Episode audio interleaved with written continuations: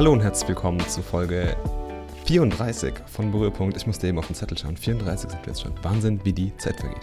Mein Name ist Marvin. Schön, dass ihr wieder dabei seid, wenn ich euch mitnehme auf meine Reise als digitaler Pionier, Maker, Designer, Tech-Nerd, Developer und, und, und, was es da draußen noch so für alles Titel gibt. Wie geht's euch? Ich mache heute immer alles frei. Ich habe eigentlich immer so ein kleines Skript vorbereitet, wenn ich den Podcast starte. Und ähm, da schaue ich eigentlich immer drauf und lese sehr viel ab. Aber heute machen wir das mal frei, ja. Äh, ich freestyle einfach mal ein bisschen, habe irgendwie Bock drauf, habe auch wenig Zeit gehabt, mich vorzubereiten und deswegen machen wir heute einfach mal ein bisschen frei Schnauze. Deswegen auch nicht wundern, ich laufe gerade so mit dem Mikrofon in der Hand in meinem Zimmer rum. Ähm, wenn ihr mal irgendwie Geräusche hört, wenn ich irgendwo dagegen stoße oder stolper, ähm, also mir geht's gut, ja. Ich renne einfach nur ein bisschen rum. Ja, ähm, wie geht's euch? Wie geht's mir? Wie geht's mir? Was habe ich gemacht? Ähm, ich habe, ja, wie schon gesagt, als Tennis Follow-up, damit können wir mal anfangen. Ich habe äh, letzte Woche ja die Folge aufgenommen mit dem David in unserem wundervollen 2 zu 2 Podcast. Und da haben wir über Atomic Habits geredet. Eine ganze Folge lang nur über Gewohnheiten, Habits ähm, und natürlich auch das wundervolle Buch von James Clear, Atomic Habits. Jetzt ist die Katze aus dem Sack. Ich fand es wirklich ein super, super gutes Buch. Kann ich nur empfehlen. Ähm, es ist wirklich ein ganz tolles Buch über, über Habits, wie man sich richtig gute Gewohnheitssysteme aufbaut, weil die Systeme sind manchmal oder meistens das, was entscheidet, nicht die, die Resultate, die ich erziele, sondern immer das System hinten dran. Und das ist einfach super wichtig. Und ähm, von mir hat das Buch einen Daumen hoch bekommen, von David auch zwei Daumen hoch sogar. Also, was will man da mehr? Und natürlich haben wir auch schon wieder das nächste Buch für den 2 zu 2 Leseklub uns rausgesucht. Und zwar ist es Ghost in the Wires. Geht über die Abenteuer in so einer Art Tagebuchformat, glaube ich, ist ein bisschen geschrieben, über die Abenteuer einer der meistgesuchtesten Hacker der Welt. Und weil wir gerade beide so im Thema Cybersecurity drinstecken, haben wir uns gedacht, ist das bestimmt ein richtig geiles Thema und super interessant und da wollen wir einfach mehr drüber erfahren. Deswegen haben wir uns das Buch gleich gekauft, äh, lesen das jetzt ein bisschen in unseren Höhlen zu Hause und dann schnacken wir wieder im 2 2 Podcast darüber. Und nebenbei habe ich natürlich auch noch ein neues Buch angefangen, was so ein bisschen wieder in die Richtung Design Thinking geht, nämlich Sprint. Ja, das, das Sprint-Buch ähm, von dem Google Ventures Team, diese, diese Sprint-Methode, diese fünftägige, nicht zu verwechseln mit diesen agilen Sprints, sondern so ein Design-Sprint, das ist eigentlich eher ich bin jetzt so 100 Seiten drin, geiles Buch. Ähm, ich finde es richtig gut. Es passt so richtig in dieses Knowledge, in dieser Welt, in diesem Kosmos von dem Design Thinking, wo ich mich gerade sehr viel drin bewege und habe da echt Bock, einfach dieses Jahr mehr drüber zu lernen und auch mehr auszuprobieren und auch mehr bei meiner Arbeit, aber auch hier irgendwie in meinen Projekten so mit einfließen zu lassen. Und das ist wirklich echt eine coole Sache. Aber jetzt starten wir mal mit dem Kern des Podcasts, den Links, den News und allem, was es so in meiner Woche gab. Letzte Woche in Las Vegas war es wieder soweit. Die CES hatte wieder ihre Tore geöffnet, die Consumer Electronics Show. Eigentlich so die größte Messe, was irgendwie ja, Electronics einfach angeht. Und da werden immer eine Menge verrückte Sachen vorgestellt, aber auch echt wegweisende Technologien und eigentlich ja alles, was ich ansatzweise innovativ nennen will oder nennen kann, nennen darf ist eigentlich auf dieser Messe vertreten und ich will gar nicht ins Detail gehen. Ich habe die CES nur am Rande verfolgt und ähm, habe eine Menge verrückter Ideen gesehen, aber auch so ein paar Sachen, die mich echt begeistert haben oder halt einfach auch ein paar Sachen, die mich hier einfach touchen, zum Beispiel Smartphones. Ja, was gibt es so für neue Smartphone-Entwicklungen und natürlich gibt es wieder neue Screens. Ja, ähm, zum Beispiel beim Huawei-Modell, ähm, was dieses Jahr rauskommen wird. Da ist natürlich immer die Frage, okay, was mache ich mit Screens, was passiert mit dem Notch und man merkt, der Notch soll verschwinden. Ja? Bei den neuen Modellen, zum Beispiel von vielen Smartphone-Herstellern, wird komplett auf den Notch verzichtet. Man hat jetzt fast nur noch dieses Bild, diesen Bildschirm, diesen Screen in der Hand. Und da ist zum Beispiel dann diese, diese Front-Facing-Kamera, Kamera, die, die Kamera für vorne, ähm, ist dann zum Beispiel oben links, sieht aus wie so ein Blatt Papier, was gelocht ist. Und da ist so ein bisschen die Kamera drin, also wirklich im Bildschirm drin integriert. Und ich glaube, das ist was, da muss man sich echt irgendwie erstmal dran gewöhnen am Blick. Also es sieht echt ein bisschen komisch aus. Ich mag die Sachen lieber, wenn sie ein bisschen abgegrenzt sind so. Aber hey, vielleicht werde ich auch eines Besseren überzeugt. Ich hoffe bloß nicht, dass das iPhone genau diesen Weg einschlägt. Aber hey, in der Welt von den Laptops ähm, gab es natürlich super viel aus dem Gaming-Bereich. Es gab echt verblüffende und krass leistungsstarke Gaming-Laptops. Ja. Sachen, für die ich früher wahrscheinlich äh, mein, meine eine Niere hergegeben hätte gibt es jetzt wie Sand am Meer und auch richtig, richtig gut und leistungsstark. Ähm, die ganzen Dinger werden dünner, leichter und ähm, auch immer leistungsfähiger, also echt krass. Und zu meinem Erstaunen, es gab wirklich sehr, sehr viel USB Type-C-Zubehör. Ja? Also es gibt vielleicht doch noch die Welt, in der wir bald die Dongles abnehmen können und wirklich nur noch diesen einen Anschluss haben. Das wäre wirklich eine richtig geile Sache. In der Welt der TVs gab es natürlich, ich glaube bei der CES gibt es in der Welt der TVs immer so krass viele neue Sachen. Es gab wieder 8K-Screens, aber da hat man gemerkt, okay, das ist eigentlich irgendwie nur so eine traurige Realität, die man irgendwie haben will. 8K ist dann schon ein bisschen hartkrank. Es gab aber auch was von LG was ich richtig, richtig geil fand, nämlich so einen wirklich rollbaren TV. Man muss sich das so vorstellen, das sieht aus wie ein, wie so ein Sideboard irgendwie im Wohnzimmer, so eine Art Kommode, die so, ja, keine Ahnung, wie hoch es ist, vielleicht so 30, 40, 50 Zentimeter hoch ist. Sieht einfach aus wie so ein kleiner Ablageschrank. Und aus diesem Schrank fährt der Fernseher raus. Super, super genial. Und zwar, das Geile ist dabei, der ist gerollt. Also es ist ein rollbares Display. Der wird, fährt rein, wird eingerollt, verbraucht dementsprechend wenig Platz. Deswegen ist es, dieses Sideboard auch so klein. Und wenn du einfach Fernseher schauen willst oder irgendwas konsumieren willst, auf diesem Fernseher fährt dieses Display aus und rollt sich auf und es ist trotzdem gestochen scharf. Es hat wirklich eine brillante Technologie hinten dran und sieht echt geil aus. Also ich finde das einfach eine super coole Designentscheidung, dass du nicht mehr diesen riesigen schwarzen Klotz irgendwo an der Wand hängen haben musst und das finde ich richtig geil. Aber neben diesem ganzen praktischen Zeug gab es natürlich auch noch super viel verrücktes und merkwürdiges Zeug auf der CES. Es gab eine riesige TV-Wall von Samsung wieder. Es gab massenweise Roboter und Sachen, die irgendwie Roboterarbeit erledigen. Es gab ähm, eine Drohne, die Leute transportieren soll, was echt Sci-Fi-mäßig aussah. Es gab super viele Konzeptfahrzeuge, zum Beispiel von Hyundai. Ähm, ein Fahrzeug, was auch irgendwie laufen kann und in ganz vielen verschiedenen Terrains auch sich fortbewegen kann. Und man hat einfach so ein bisschen gemerkt, die Branchen gehen eigentlich immer mehr zusammen, so auf dieser CES. Ja. Immer mehr Branchen verschmelzen miteinander, Technologie macht das einfach möglich, aber auch der Konsument erwartet sowas ein bisschen. Und da sieht man halt auch irgendwie mal, was, dass Hyundai, ein Autohersteller aus Japan, zum Beispiel einfach mal sowas baut, was aussieht wie ein Mars Rover. Super, super cool. Ja. Es gab natürlich auch super viel Concept Work. Da bleibt es einfach immer wieder zu erwarten bei der CES, wie das Ganze angenommen wird und wer sich da durchsetzt. Aber es gab auch einfach mal einen tollen Ausblick, was 2019 alles so in der Welt der Technologie passieren kann. Und das Technologiejahr 2019 startet dann eigentlich immer mit so einer CES. Wer jetzt noch mehr darüber wissen will und ganz viele Details zu der CES haben will, ich habe da einen super krassen Medium-Post gefunden, der wirklich endlos lange ist. Also wer da Bock drauf hat, das nochmal alles super gut aufbereitet und auch auf der Seite von The Verge kann ich nur empfehlen. Ähm, sind natürlich auch super viele Videos, Berichte, Highlights, Artikel, News-Ticker, Einträge, kurz und knackig. Also alles, was man da will, findet man natürlich dort. Jedes Jahr wieder, alle Jahre wieder lese ich einen ganz bestimmten Blogpost. Immer wieder kommt jedes Jahr im Januar irgendwann dieser Reminder hoch, dass ich diesen Blogpost lesen soll. Und jedes Jahr fasziniert mich dieses Ding einfach und ich bin immer wieder begeistert, was ich da drin alles entdecke. Die Rede ist von dem Blogpost Pure UI von, Achtung, jetzt werde ich mich blamieren bei dem Namen wahrscheinlich, Guillermo Rauch, ähm, ist der uh, CEO, Tech, CTO, irgendwas sowas von ähm, Zeit ähm, und Now und äh, Next.js und sowas. Also richtig verrückter Typ, der wahnsinnig Tolles in der Welt von Open Source leistet. Aber es geht jetzt nicht um Guillermo an sich, sondern um seinen wahnsinnig wundervollen Blogpost Pure UI. Und der Inhalt, also das heißt der Inhalt so, über was der ganze Blogpost geht, ist gar nicht mal so wichtig, sondern die Denkweise dahinter, die fasziniert mich mehr und die will ich euch einfach ein bisschen vermitteln.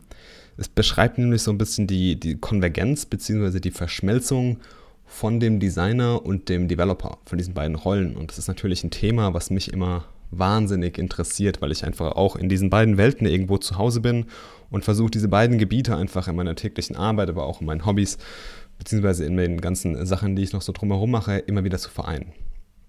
Und ähm, ja, warum heißt dieser Blogpost Pure UI? Klingt irgendwie erstmal wie so ein Medium-Artikel, aber Guillermo war da relativ schlau, denn er hat das UI als pure bzw. als reine Funktion des Application States, also des Zustands einer Applikation beschrieben. Klingt das erstmal sehr komplex und philosophisch, ist aber ganz einfach. Ähm, wir machen es einfach mal ein Beispiel. Zum Beispiel die Funktion concat, also wenn man irgendwie zwei einzelne Strings zu einem größeren String zusammenfassen will, concat. Sagen wir jetzt einfach mal concat und die beiden Parameter sind hello und world. Ist eigentlich das gleiche wie der String hello world. Macht Klick, ne? Was heißt das jetzt aber für ein Interface oder für ein ganzes User-Interface, für eine ganze GUI? Also wir haben einfach diese Funktion und diese Funktion gibt dir eigentlich eine repräsentative Darstellung dieser ganzen Applikation. Das heißt jetzt also, wenn sich der Parameter dieser Funktion ändert, bleibt die Funktion an sich, also die Logik der Funktion gleich. Es ändert sich nur die Ausgabe. Und in diesem Fall, hinter dem Denkkonzept und hinter diesem Implementierungskonzept von Guillermo, was in diesem Blogpost beschrieben wird, in diesem Fall ist halt dieser Output einfach das UI. Und ich finde es echt ein mega faszinierendes Konzept. Und momentan, wenn man sich mal den Markt anschaut, zielen auch so viele Technologien wie zum Beispiel React darauf ab.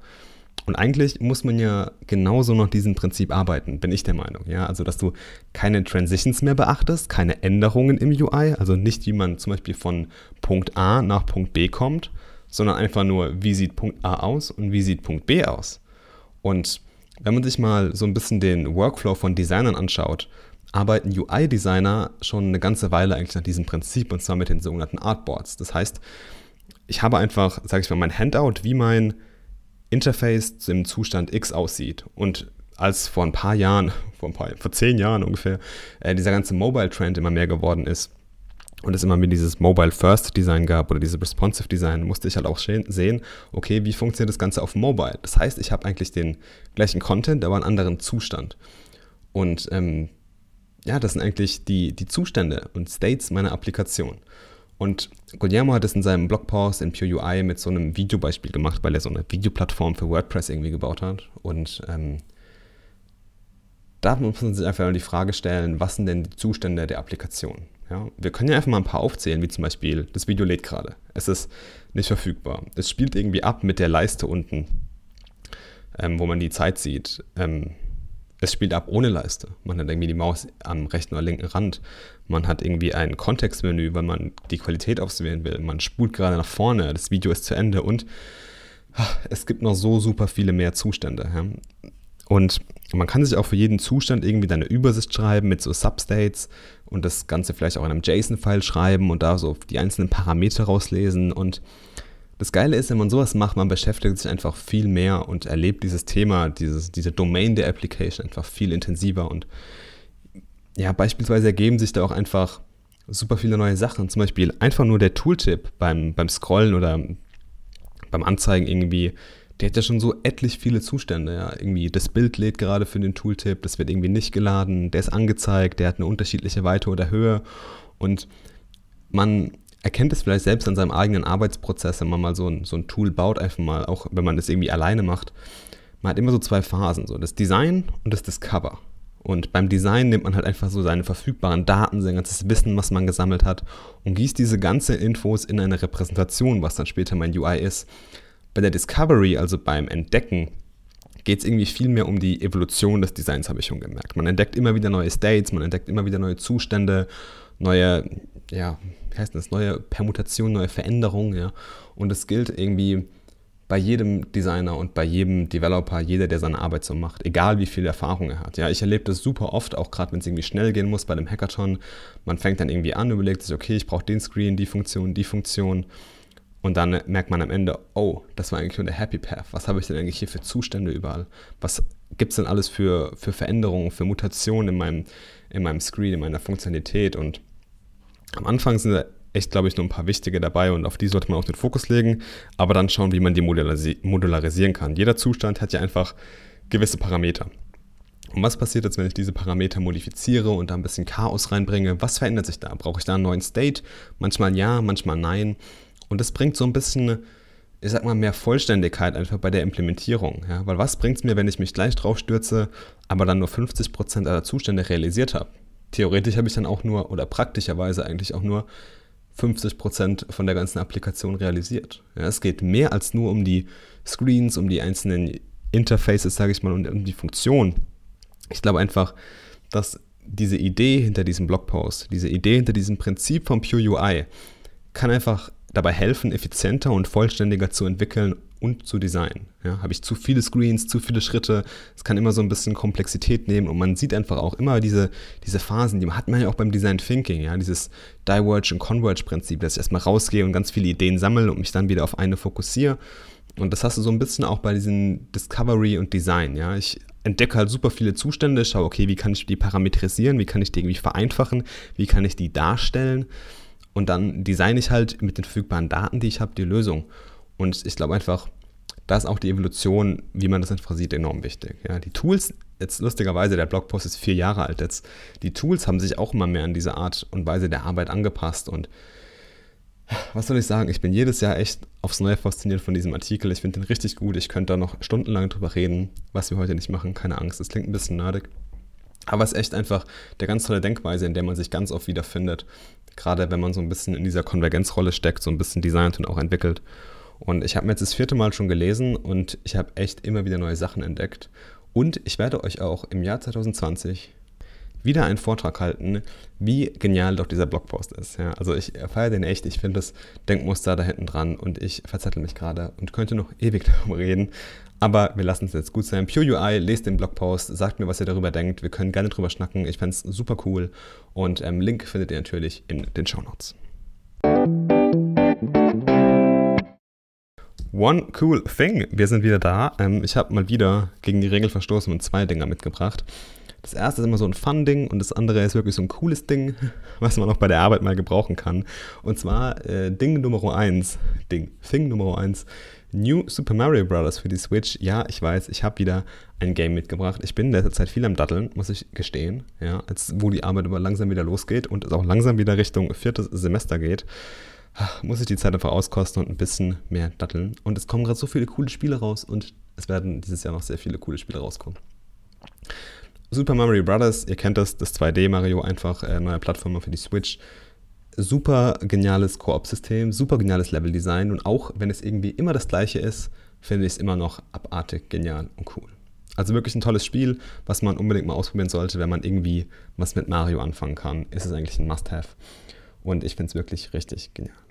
Der zweite Link, den ich euch teile, oder die coole Sache, die ich gefunden habe, ist eine komplette Sammlung von Evernote beziehungsweise von dem Evernote Design Team. Ja. Fangen wir mal so an, es gibt ja super viele Design-Links, Tools, Ressourcen und ich habe auch so viel abgespeichert schon irgendwo in meinem Gehirn und auf meinen Notizbüchern und sowas. Und das Evernote Design Team hat es einfach mal alles abgespeichert und öffentlich gemacht. Und da gibt es wirklich wahnsinnig viele und richtig, richtig gute ja, Tools und Ideen und Ressourcen und auch richtig gut kategorisiert, zum Beispiel in Inspiration, in Resources, in Icons, wo man Design lernen kann, Prototyping-Tools, Stockfotos und, und, und, und, und. Richtig, richtig gutes Zeug, was das Evernote-Team da zusammengestellt hat. Und ich finde es cool, dass ich jetzt endlich einen Ort habe, wo ich alle meine Tools und alle meine Ressourcen finden kann. So, das war es jetzt auch schon wieder von Berührpunkt für heute mit der Folge 34. Wir hören uns wieder nächste Woche. Bis dahin könnt ihr natürlich gerne up to date bleiben, meinen Newsletter abonnieren. Den findet ihr auf meiner Homepage. Genauso wie jede Menge Blogposts. Zum Beispiel den neuen Blogpost zum Thema Vim. Ja, ich habe Vim ausprobiert, diesen verrückt komplizierten Code-Editor.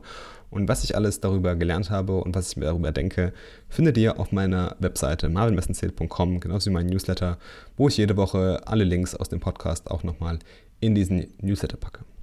Also dann, wir sehen uns, hören uns. Ich sage immer sehen, oh, komisch bei einem Podcast. Wir hören uns natürlich nächste Woche. Bis dahin ähm, bereite ich noch ein geiles Thema vor. Ja? Und dann hören wir uns wieder nächste Woche. So sieht's aus. Zum nächsten Berührpunkt Podcast. Und bis dahin verabschiede ich mich, wie gewohnt, mit den Worten: Keep creating awesome stuff.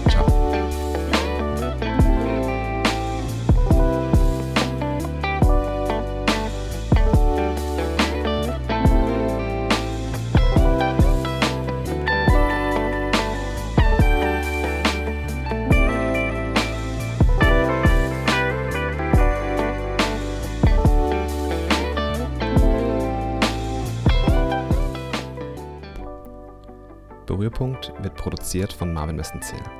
Dieser Podcast ist eine eigenständige Entwicklung und Produktion, welche in keinster Weise durch finanzielle Mittel oder Sachmittel in irgendeiner Form unterstützt wird.